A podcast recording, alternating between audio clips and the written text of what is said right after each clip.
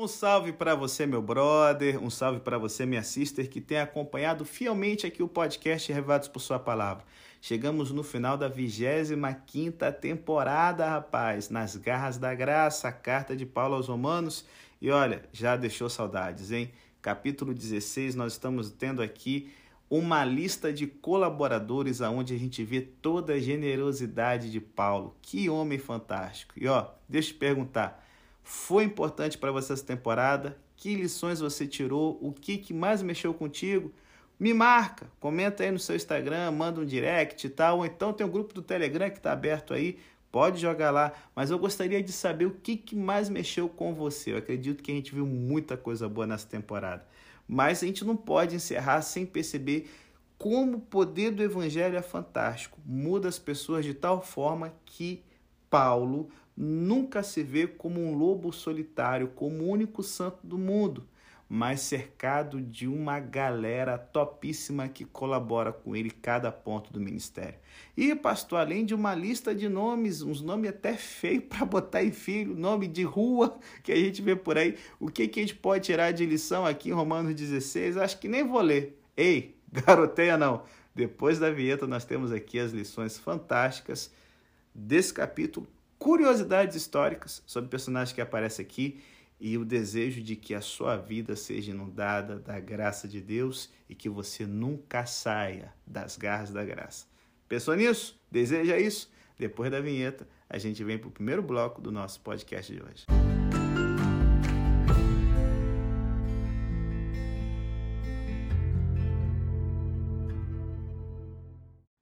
Você já buscou um emprego na sua vida alguma vez? Eu acredito que sim, você que está ouvindo nosso podcast. E se liga, quando a gente está buscando um novo emprego ou uma nova posição, geralmente a gente apresenta referências ou um testemunho de alguém que nos conhece bem, que pode certificar sobre nosso caráter e nossa capacidade. E aí, olha, quando uma pessoa vai viver em algum povo desconhecido, frequentemente leva consigo alguma carta de apresentação de alguém que conhece algumas pessoas nesse povo. Sabe, gente, no mundo antigo essas cartas eram muito comuns. Eram conhecidas como sustaticae epistolae. Eita, falei em grego aqui, viu? Não foi língua estranha, não. É um termo que significa cartas de recomendação ou apresentação. E os registros arqueológicos encontram, cara, muitas dessas cartas escritas em papiros e elas são recuperadas aos montes nas areias do deserto do Egito, tá certo? Então aqui nós temos uma carta de recomendação em que Paulo está mandando para a igreja de Roma, certo? E está servindo aqui não só para se apresentar e para dar uma moral para os seus amigos, mas também para Paulo apresentar a Febe, certo?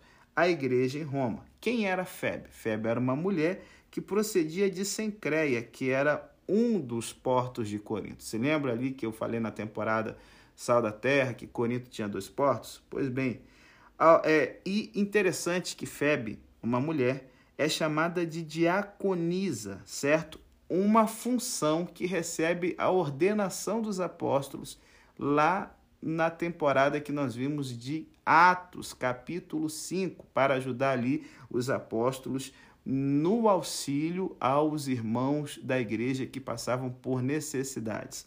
Nós vemos aqui, gente, uma mulher trabalhando numa posição oficial da igreja que envolvia ordenação. Olha, pode não ter havido época na igreja cristã em que o trabalho das mulheres não fosse de infinito valor. E deve ter sido, cara, especialmente assim nos dias da igreja primitiva. Quando é que as mulheres seriam úteis, pastor? No caso do batismo por imersão total, em que a mulher teria que estar ali fazendo o batismo de outras mulheres por causa dos tabus de contatos entre pessoas de sexos diferentes, certo? É, elas estavam ativas também na visitação aos doentes, na distribuição de mantimentos aos pobres. E as mulheres, cara, devem ter desempenhado uma grande parte na vida e no trabalho da igreja, certo? Num período em que, na cultura grega, na cultura judaica e de menor forma, mas também na cultura romana, elas não tinham nenhuma posição oficial. Então, assim, nós vemos aqui Paulo encomendando Febe, certo, as boas-vindas da igreja de Roma. Ele pede às pessoas de Roma que a recebam como as pessoas dedicadas a Deus devem receber umas às outras. Qual é a lição que ele quer passar aqui para gente? Que não deveria haver estranhos na família de Cristo. Entre os cristãos não deveriam ser necessárias as apresentações formais, porque certamente são filhos e filhas do mesmo Pai e, portanto, irmãos entre si. Porém, infelizmente, a igreja não é sempre a instituição acolhedora que deveria ser. É possível que a sua igreja que você frequenta, certo? Ou quem sabe a sua organização eclesiástica chegue a aparecer como um pequeno grupo de gangster, velho. Aonde, sabe, parecendo, ah, pastor gangster pegou pesado pra caramba. Ou então algo parecido como uma pequena sociedade maçônica fechada que não tem nenhum verdadeiro interesse em receber pessoas que não fazem parte desse círculozinho de iluminados. Quando um estranho chega entre nós, o conselho de Paulo segue sendo excelente. Recebam aos outros de tal maneira que as pessoas dedicadas a Deus devem receber umas às outras. E aqui fica uma outra coisa, pessoal, ah, Paulo, machista e tal, misógino, a gente vai chegar na temporada de 1 Coríntios, 1 Timóteo, vai dar pano para manga, não vou passar pano, certo? Mas a gente vê aqui ele fazendo algo que é raríssimo, raríssimo, raríssimo na cultura clássica. Botar uma mulher numa posição de vantagem, de liderança e mais. Nós vemos aqui quatro mulheres sendo destacadas de forma positiva em que nem os próprios homens aparecem com tanta moral assim quanto as mulheres que faziam parte da equipe de Paulo. Por exemplo, Priscila e Áquila, que eu já comentei na temporada Sal da Terra. Priscila é um diminutivo afetuoso da, da palavra prisca, certo? E a gente já viu, eles eram um casal de fazedores de tenda, de comerciantes que foram expulsos de Roma no ano 52 quando o imperador Cláudio expulsou os judeus da cidade por causa de confusões em torno de Cristo. E cara, só o fato de você ter Priscila sendo colocada na frente do seu esposo Áquila já mostra que Paulo não tem essa coisa de ah, o homem é melhor, é superior que a mulher. Não, ela está assumindo uma posição de destaque em relação ao seu marido. E o que é legal, cara, o lar dela era uma igreja, certo? era o centro da comunidade de serviço cristão aonde quer que eles estivessem. Aonde quer que Priscila e Áquila fossem, esse lá irradiava amizade, comunhão e amor. Se alguém, cara, for um estranho em um povo estranho ou em um país estranho, uma das coisas mais valiosas do mundo é ter um lar aonde ir. Tal lar tira a solidão e protege da tentação. Isso era o lar de Áquila, certo? O lar de Priscila e Áquila, para os cristãos que paravam na cidade onde eles estivessem fazendo o ministério deles. Às vezes pensamos a respeito de um lar como de um lugar com a porta fechada, um lugar qual podemos entrar e fechar a porta e deixar o mundo fora. Mas também um lar deveria ser um lugar com uma porta aberta. Porta aberta, mão aberta e coração aberto são as características da vida cristã. E isso é o que sabemos a respeito de Priscila e de Áquila. Não temos mais muitas informações, porém sabemos muito mais do que outros nomes, outros nomes que aparecem aqui. Se liga. A gente sabe que por trás de cada um desses nomes, né, existe uma história que com certeza, gente, é um romance em Cristo. A gente não conhece nenhuma dessas histórias, mas em alguns casos podemos conjecturar e especular devido às informações que temos da tradição cristã, das histórias dos cristãos primitivos e algumas informações arqueológicas que nos, nós recebemos. Por exemplo, nesse capítulo, em que nós temos 24 nomes individuais, temos duas coisas para perceber. Como eu já disse antes, dos 24, eu falei quatro, errei. Seis são mulheres. E isso é digno de lembrar porque frequentemente se acusa Paulo de ser contra as mulheres. Então, eu estou reforçando isso novamente aqui nesse bloco, porque se quisermos realmente ver a atitude de Paulo para com as mulheres na igreja, devemos ler uma passagem como esta, onde sua apreciação pelo trabalho que elas podiam fazer na igreja brilha e reluz através de suas palavras. E se liga, segunda coisa que a gente percebe: dos 24 nomes, 13 aparecem em inscrições ou documentos que têm a ver com a Casa Imperial e o Palácio de César em Roma, gente. Muitos deles, é claro, são nomes muito comuns, mas não obstante, isso é muito sugestivo. Por quê? Em Filipenses 4:22, Paulo fala dos santos que estão na casa de César. com certeza a maior parte eram de escravos. Mas o conteúdo é importante para que a gente perceba que o cristianismo ele penetrou muito cedo nos palácios e na casa imperial. Vou dar aqui alguns exemplos. Primeiro, Andrônico e Júnias formam um par de nomes interessantes, porque Júnias é o nome de mulher, certo? Então aqui nós temos na igreja primitiva uma mulher que está sendo distinguida e honrada como um apóstolo. E se lembra, os apóstolos, nesse sentido, eram pessoas que a igreja enviava para anunciar a história do Evangelho de Jesus. Paulo diz que Andrônico e Júnias eram cristãos antes que ele mesmo fosse. Isso significa que deviam provir diretamente do tempo de Estevão com seu trabalho entre os judeus de origem helenista. E, cara, eles deviam ter um enlace, um enlace direto com a mais primitiva igreja, igreja em Jerusalém. Novamente, um casal unido na missão, um casal que está recebendo aqui um destaque de Paulo e que, poxa, a gente vê que Estevão morreu e o seu ministério continua dando fruto, não só através da vida de Paulo, mas de Andrônico e Júnias também. Outro nome que aparece aqui, Ampliato. Tem uma história interessante envolvendo isso aí. Ampliato é um nome muito comum entre os escravos. Só que no cemitério de Domitila, que é uma das mais antigas catacumbas romanas, existe uma tumba decorada com o simples nome de Ampliatos, gravado com letras artísticas e decorativas. Agora se liga: o fato de que o simples nome de Ampliato só esteja gravado na tumba e os romanos, que eram cidadãos romanos, tinham três nomes: o nome, o prenome e o cognome. Seria o equivalente né, a, a gente, né? Sobrenome, nome do meio, né? Então, assim, indicaria que esse ampliato, por só estar o nome dele, seria um escravo. Só que essa tumba está sendo é uma tumba trabalhada com letras artísticas que indicam que era um homem de alta posição na igreja. E disso, assim, a gente percebe de uma forma simples de que nos primeiros dias da igreja as distinções de cargo e posição eram de tal maneira omitidas que era possível para um homem ser ao mesmo tempo um escravo e um príncipe da igreja. Gente, para os primeiros cristãos, diferenças sociais não existiam. Não temos meio é, é, de, de, de ah, ah, quais são todas as histórias que envolvem ali as pessoas que estão nas catacumbas. Não tem como. Só que assim, o fato da antiguidade dessa tumba e dessa galera que Paulo está escrevendo por volta do ano 57, nos mostra, cara, que os primeiros cristãos, eles não se dividiam por classes sociais. E é uma coisa que tem uma galerinha esquecendo hoje, torcendo aí por luta de classe e tudo mais. Vamos lá, vamos embora. Outra coisa legal, a casa de Aristóbulo. É uma frase que também tem uma história interessante. Em Roma, o termo casa não descrevia somente a família as relações, e as relações pessoais de um homem, incluía também seus servos e escravos, como poderíamos dizer, né, o seu estabelecimento total. Agora, em Roma, por muito tempo, tinha vivido um neto de Herodes o Grande, aquele rei que tentou matar o bebê Jesus, cujo nome era Aristóbulo.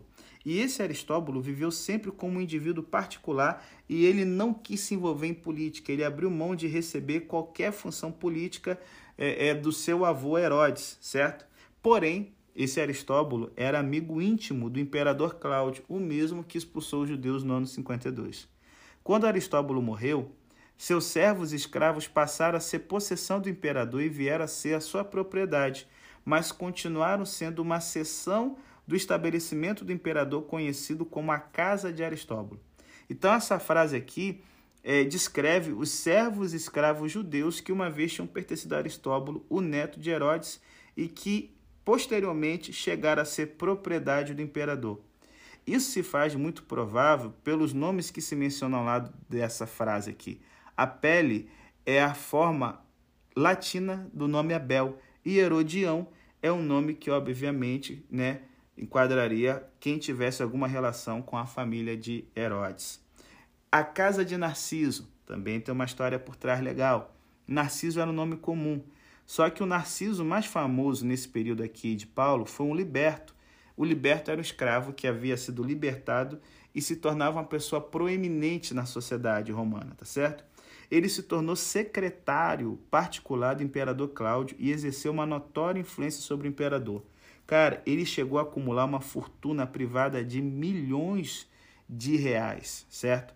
E o seu poder residia no fato de que toda a correspondência dirigida ao imperador Cláudio tinha que passar por suas mãos e nunca chegava ao imperador a menos que ele permitisse. E aí você entende sua fortuna, suborno, para que as pessoas pudessem ter suas petições atendidas pelo imperador Cláudio. Quando Cláudio foi assassinado pela mãe de Nero e Nero subiu ao trono, Narciso sobreviveu por um curto tempo, mas finalmente foi compelido a suicidar-se e toda a sua fortuna e toda a sua casa de escravos passou ao poder de Nero, que havia se tornado imperador. Bom, essa casa de Narciso se refere aos homens que haviam sido escravos desse camarada e agora eram escravos dentro do próprio palácio de Nero e eram cristãos. Rapaz, é, a gente percebe aqui que muitos dos escravos da corte imperial já eram cristãos. E a gente não está falando aqui de escravozinhos, ah, aquele chinelinho que você descarta. Gente influente na sociedade que, assim, seria o equivalente a altos dignitários, tá certo? Então, assim, o cristianismo, gente, a, o fermento que ele da massa, já havia, cara, chegado nos mais altos círculos do império. Para encerrar aqui essa parte de história, é, eu quero pegar aqui duas coisas aqui legais aqui para a gente poder encerrar, tá certo? É, Paulo ele manda aqui é, saudações a Trifena e Trifosa, que provavelmente deviam ser irmãs gêmeas. E aqui tem uma ironia, que deve ter saído um sorriso maroto da boca dele quando ele estava ditando a carta. Olha, se liga.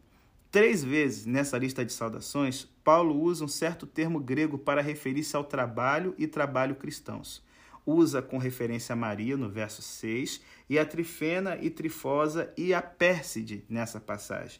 É o termo copian. Copian significa trabalhar até a exaustão, trabalhar tudo o que alguém pode é, é, é fazer, certo? Se doar totalmente, trabalhar até o esgotamento total. E é isso que Paulo diz que Trifena e Trifosa costumavam fazer. O interessante, gente, é que o nome trifena e trifosa significa, respectivamente, trifena refinada e trifosa delicada. É como se Paulo dissesse: vocês duas podem ser chamadas de refinada e delicada, mas desmentem seus nomes trabalhando como é, é, é, escravas à beira da exaustão pela causa da igreja e de Cristo. Cara, dá até para imaginar uma piscada nos olhos de Paulo e um sorriso maroto cruzando seu rosto ao dedicar essa saudação.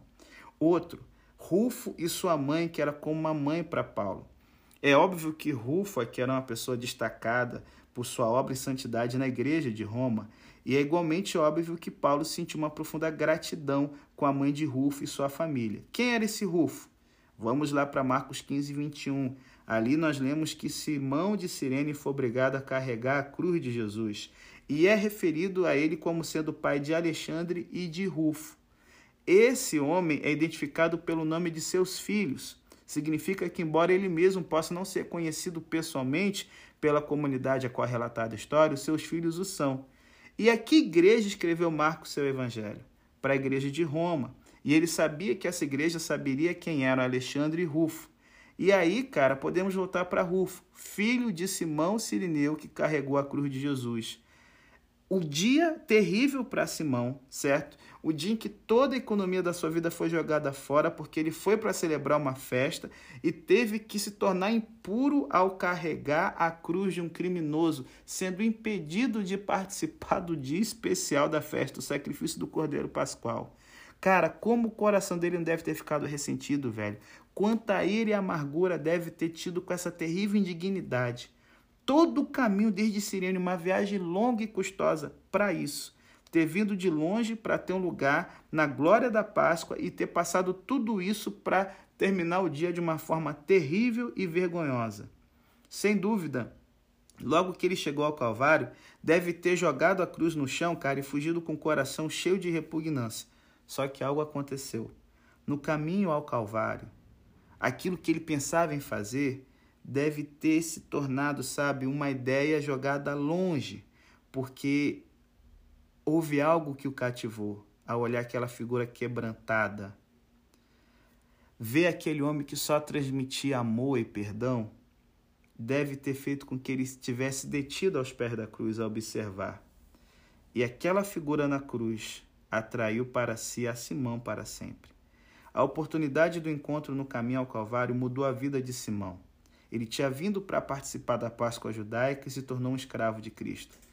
Voltou para o seu lar e levou para sua esposa e seus filhos a mesma experiência que ele teve.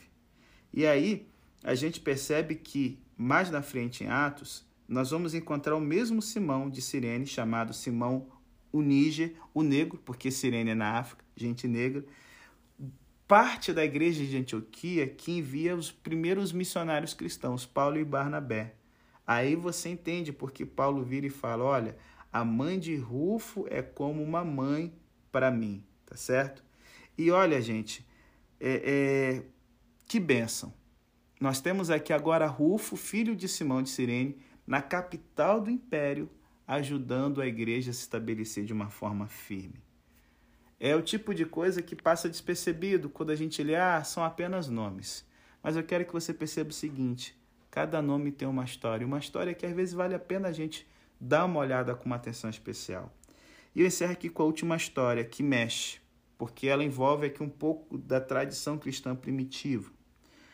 É o nome de Nereu que aparece aqui nessa lista. Em 95 da nossa era, aconteceu um fato que comoveu toda a cidade de Roma. Duas das pessoas mais distintas foram condenadas por serem cristãs. Eram marido e mulher. O marido era Flávio Clemente, ele tinha sido cônsul de Roma, o equivalente a um senador do Brasil hoje, tá certo? E a mulher era Domitila e ela era de sangue real. Ela era neta de Vespasiano, o imperador anterior, e sobrinha de Domiciano, que era o imperador reinante. E esse imperador é o mesmo que botou João em Pátimos e fez uma perseguição contra os cristãos. Para vocês terem noção da importância desse casal, dois filhos de Flávio Clemente e Domitila foram designados sucessores de Domiciano no poder imperial. Flávio foi executado e Domitila foi desterrada à ilha de Pontia, onde anos depois ela sofreu um longo martírio pelo nome de Cristo. E agora a questão: o nome do escravo de Flávio e Domitila era Nereu o escravo Nereu ele ajuda na conversão do cônsul Flávio Clemente e da princesa de sangue real Domitila? Será, pastor? Mistério. Pode parecer uma especulação boba, só que, gente, se liga. O cristianismo começa a chegar nas classes altas por causa da fé vivida de forma vibrante pelos escravos. É, e aí, cara, a gente vê que uma família muito rica de Roma, ligada com o imperador, ela se abre para o evangelho porque um escravo chamado Nereu, e é um de vários anônimos que a história, sabe, não, não, não guardou nome, se dedicam a viver a sua vida de uma forma plena em Cristo, ao ponto de os seus donos olharem para sua vida vazia e perceberem, poxa, esses camaradas têm algo que eu não tenho. Bom, primeiro bloco aqui, encerro, peguei tempo demais, mas são lições da história aqui que eu espero que possa estar abençoando sua vida. Quais são as lições teológicas que a gente pode então estar tirando do capítulo, pastor? Depois da vinheta, a gente está junto aí com lições para sua vida e para minha vida.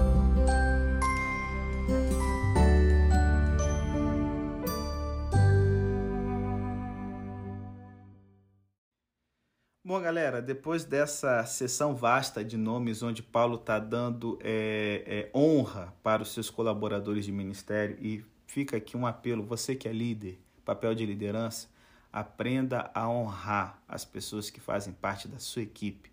É o exemplo principal de Paulo aqui para gente. Nós temos aqui o último apelo do apóstolo para os seus queridos leitores. E, e assim, a sensação que eu tenho, gente, lendo Romanos, é que parece que é uma carta que Paulo encontrou dificuldade para terminá-la. Porque ele já tinha enviado suas saudações, mas antes de concluir, ele faz uma última é, é, é, exortação aos cristãos de Roma para que se guardem de toda má influência. E ele seleciona aqui duas das características de pessoas que são daninhas para a igreja e para a comunidade dos cristãos. Primeira característica daninha o tipo de gente que causa dissensão entre os irmãos. Uma pessoa que faz algo que perturba a paz da igreja tem muito por que responder. Certa vez, um pastor estava conversando com um homem recém-chegado à sua congregação, vindo de outra cidade. E o homem, obviamente, tinha muito pouco do amor de Cristo nele. E ele então disse com muito orgulho: Pastor, o senhor conhece tal e tal igreja? Congregação, no caso. E o pastor, é, ao ouvir a congregação a, da qual esse homem tinha sido membro anteriormente, ele falou assim: Sim, conheço essa congregação. É bem, disse o homem com certo deleite maligno. Eu a arruinei. Maluco, tem gente que se orgulha de provocar distúrbios e que não gosta de nada mais, nada menos do que semear as sementes venenosas da dissensão e aguardar a irrupção da contenda. A pessoa que é uma perturbadora da paz, a pessoa que desata a luta em qualquer grupo de irmãos terá que responder por isso algum dia, aquele que é o rei e cabeça da igreja. Segunda característica que a gente tem que fugir. Tem gente que põe obstáculo no caminho dos outros a pessoa que torna mais difícil para qualquer outra o ser cristã, também tem muito pelo qual responder. A pessoa cuja conduta é um mau exemplo, cuja influência é uma armadilha pecaminosa, cujo ensino dilui e castra a fé cristã que pretende ensinar, levará algum dia ao seu castigo e não será leve, porque Jesus foi severo com qualquer que escandalizasse a um dos seus pequeninos. E nessa passagem aqui de Romanos, nós temos dois termos interessantes temos o termo que se traduz com suaves palavras, que é crestológia. Os próprios gregos definiam a um crestologos como um homem que fala bem e que age mal. É o tipo de homem que, atrás de uma fachada de palavras piedosas e religiosas, é uma má influência. O homem que faz desencaminhar, não por um ataque direto, mas sutilmente. O homem que pretende servir a Cristo, mas que na realidade está destruindo a fé. Existe o termo que se traduz ingênuos, é o termo aqueraios e se aplica ao metal que não tem pingo de liga, do vinho e o leite puros e não adulterados com água. Descreve algo que está absolutamente livre de qualquer tipo de impureza ou corrupção. O cristão deve ser uma pessoa cuja total sinceridade deve estar além de todo questionamento e de toda dúvida. E, gente, nessa passagem é preciso notar uma outra coisa está claro que os problemas latentes na Igreja de Roma ainda não tinham feito eclosão. Paulo certamente diz que a Igreja romana é bem capaz de enfrentar a situação. Paulo foi um pastor sábio porque cria que a prevenção era melhor que a cura. Frequentemente, em uma igreja ou numa sociedade se permite que uma má situação se desenvolva porque ninguém tem a coragem de enfrentá-la. E frequentemente, quando a situação se desenvolveu totalmente, já é muito tarde para fazer alguma coisa positiva. É fácil extinguir uma faísca se derem imediatamente os passos para isso, mas é quase impossível extinguir o incêndio de um bosque. Paulo teve a sabedoria de enfrentar a tempo uma situação ameaçadora, gente. E a passagem aqui, ela fecha com uma coisa muito sugestiva. Paulo diz que o Deus da paz esmagará e derrotará Satanás, o poder do mal. Devemos notar que a paz de Deus é a paz da ação, da conquista e da vitória. Existe um tipo de paz que pode ser feita à custa de se fugir de todas as questões, de rechaçar toda decisão, de fechar os olhos a todas as coisas que reclamam serem enfrentadas. Uma paz que provém da covardia de uma inatividade letárgica, sabe? De evitar qualquer ação decisiva. O cristão deve sempre lembrar que a paz de Deus não é a paz que se submete ao mundo, mas a paz que venceu o mundo. Então a gente pula aqui para o final. Paulo, ele novamente dá algumas outras saudações, tipo, nossa, né, não dá para encerrar, tem que botar mais o nome de uma galera e tal. E a gente aqui sabe o nome é, do secretário que escreveu realmente essa carta ditada por Paulo, já que Tércio aqui profere a sua própria saudação, né? É, nenhum grande homem pode fazer sua obra sem a ajuda que lhe prestam humildes colaboradores. Os outros escribas e secretários de Paulo são anônimos, de modo que Tércio é o representante daqueles humildes desconhecidos que foram escrivãs de Paulo. Eu acho que é fácil entender isso, porque essa carta tá tão boa, tá tão gostosa de ler e de escrever, que Tess deve ter pensado, ah, cara, eu não vou perder a chance. Esse é o tipo de carta que não vai pro lixo, certo? E aí eu queria te perguntar, será que você é a pessoa que aproveita as oportunidades? Sabe? É, é de, poxa, não, tem a sensibilidade de perceber que algo vai ser eterno. É o que Tércio tem. Então, assim, é, é uma das coisas interessantes de todo esse capítulo, né? é a forma em que várias vezes Paulo caracteriza as pessoas com uma só frase. Ele não tem espaço para dizer mais, mas várias vezes uma só frase define a pessoa do qual está escrevendo. Né? É, por exemplo, Gaio, o homem da hospitalidade. Quarto é o irmão. Cara, algum dia as pessoas nos definirão em uma frase. Qual será essa frase? E aí, gente, chegamos aqui ao final da carta de Paulo aos Romanos. E o final é o louvor. Não tem como terminar de forma diferente. Essa carta linda chega ao final com uma doxologia, que também é um resumo do Evangelho. Aqui ressoam as notas do Evangelho que Paulo pregou e amou. Primeiro lugar, é um Evangelho que faz as pessoas capazes de manterem-se firmes, certo? O evangelho é aquele poder que faz as pessoas capazes de erguerem-se erguerem solidamente contra os embates do mundo e os assaltos da tentação. É, na década de 30, quando estava rolando a Guerra Civil Espanhola, um jornalista relatou um, um grande incidente. É, tinha uma, havia uma pequena guarnição sendo sitiada. O fim estava perto e havia ali alguns que desejavam submeter-se e render-se e assim salvar suas vidas mas havia outros que desejavam seguir lutando. Enfim, o assunto ficou resolvido quando uma, uma alma valorosa disse: É melhor morrer de pé do que viver de joelhos. Gente, isso aqui foi na Guerra Civil Espanhola, entre fascistas e comunistas, dois vasos ruins, mas é uma frase boa. A vida pode ser difícil. Algumas vezes um homem é obrigado a ficar de joelhos pelos golpes que a vida lhe oferece. A vida pode ser perigosa. Às vezes, uma mulher pode cair nos escorregadios lugares da tentação. Só que o Evangelho é o poder de Deus para a salvação. É aquele poder que mantém a pessoa segura, que a faz capaz de enfrentar a vida erguida, mesmo que a vida seja tremendamente ameaçadora. Segunda coisa, é um evangelho que Paulo pregava e que foi devotado por Jesus Cristo. Quer dizer, o Evangelho tem sua fonte em Cristo e é irradiado pelos homens. Sem Jesus Cristo não pode haver Evangelho algum, gente. Mas sem homens e mulheres para transmitir esse Evangelho, outras pessoas não podem nunca ouvir dele. O dever cristão é que a pessoa que uma vez encontrou Jesus deve ir diretamente buscar outras pessoas para ele. É o que a gente percebe, sabe? Quando Jesus encontrou André, João diz que ele achou primeiro seu próprio irmão Simão, a quem disse: Achamos o Messias. Gente, aqui está o privilégio cristão e o dever cristão. O privilégio cristão é a gente se apropriar das boas novas e o dever cristão é transmitir essas boas novas aos outros. Tem um famoso relato que conta que Jesus, depois da cruz e da ressurreição, voltou para sua glória, levando ainda as marcas dos seus sofrimentos. Então, dos anjos lhe disse: Senhor, você deve ter sofrido terrivelmente pelos homens lá embaixo. Ah, foi mesmo, Jesus disse. Todos eles sabem a respeito do que o Senhor fez por eles? perguntou o anjo. Não, disse Jesus. Ainda não.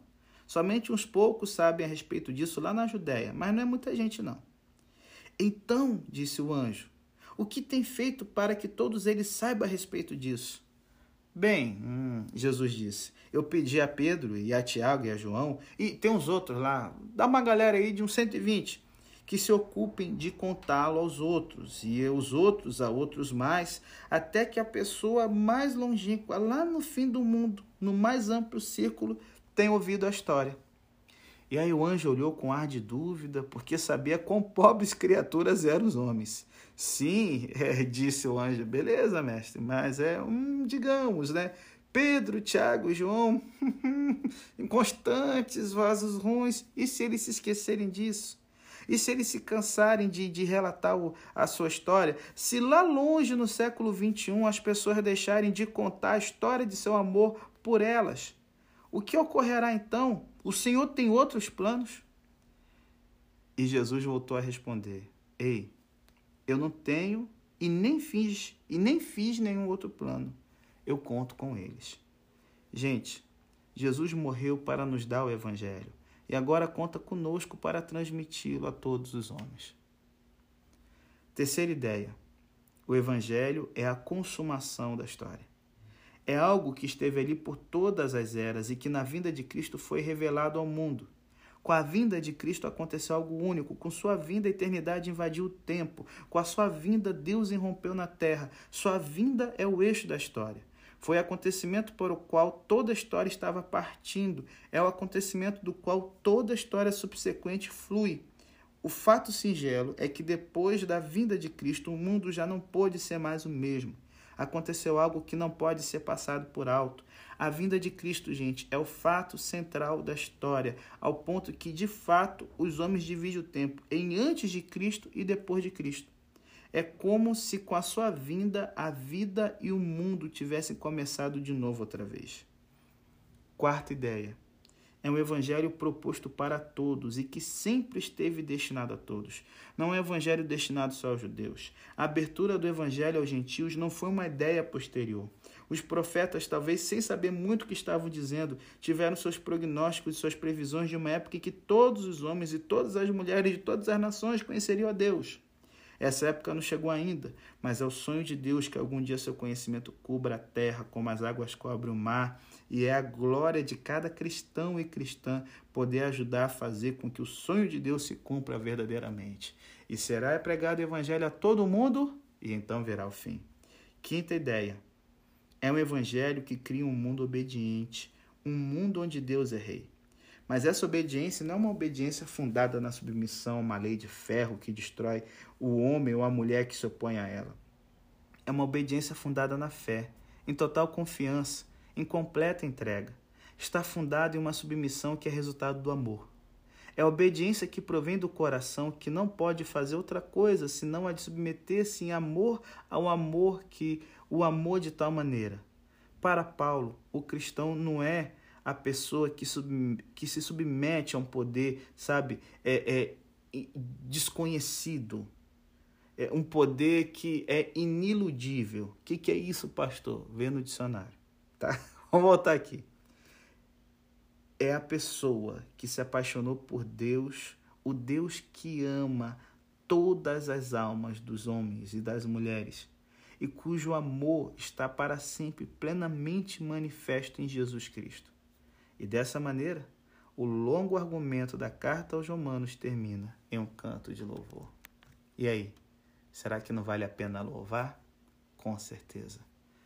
Eu encerro dizendo o seguinte: essa temporada nas garras da graça, ela não foi feita para ser apenas escrita numa carta. Ela foi feita para estrear na sua vida e na minha vida, para que outras pessoas possam ver um Deus que tem o poder de salvar, um Deus que faz escravos se tornarem príncipes, um Deus que eleva a dignidade das mulheres, um Deus que cumpre suas promessas, mas um Deus que tem feito uma coisa nova, não na vida dos outros, não no passado, mas hoje, na sua vida e na minha vida.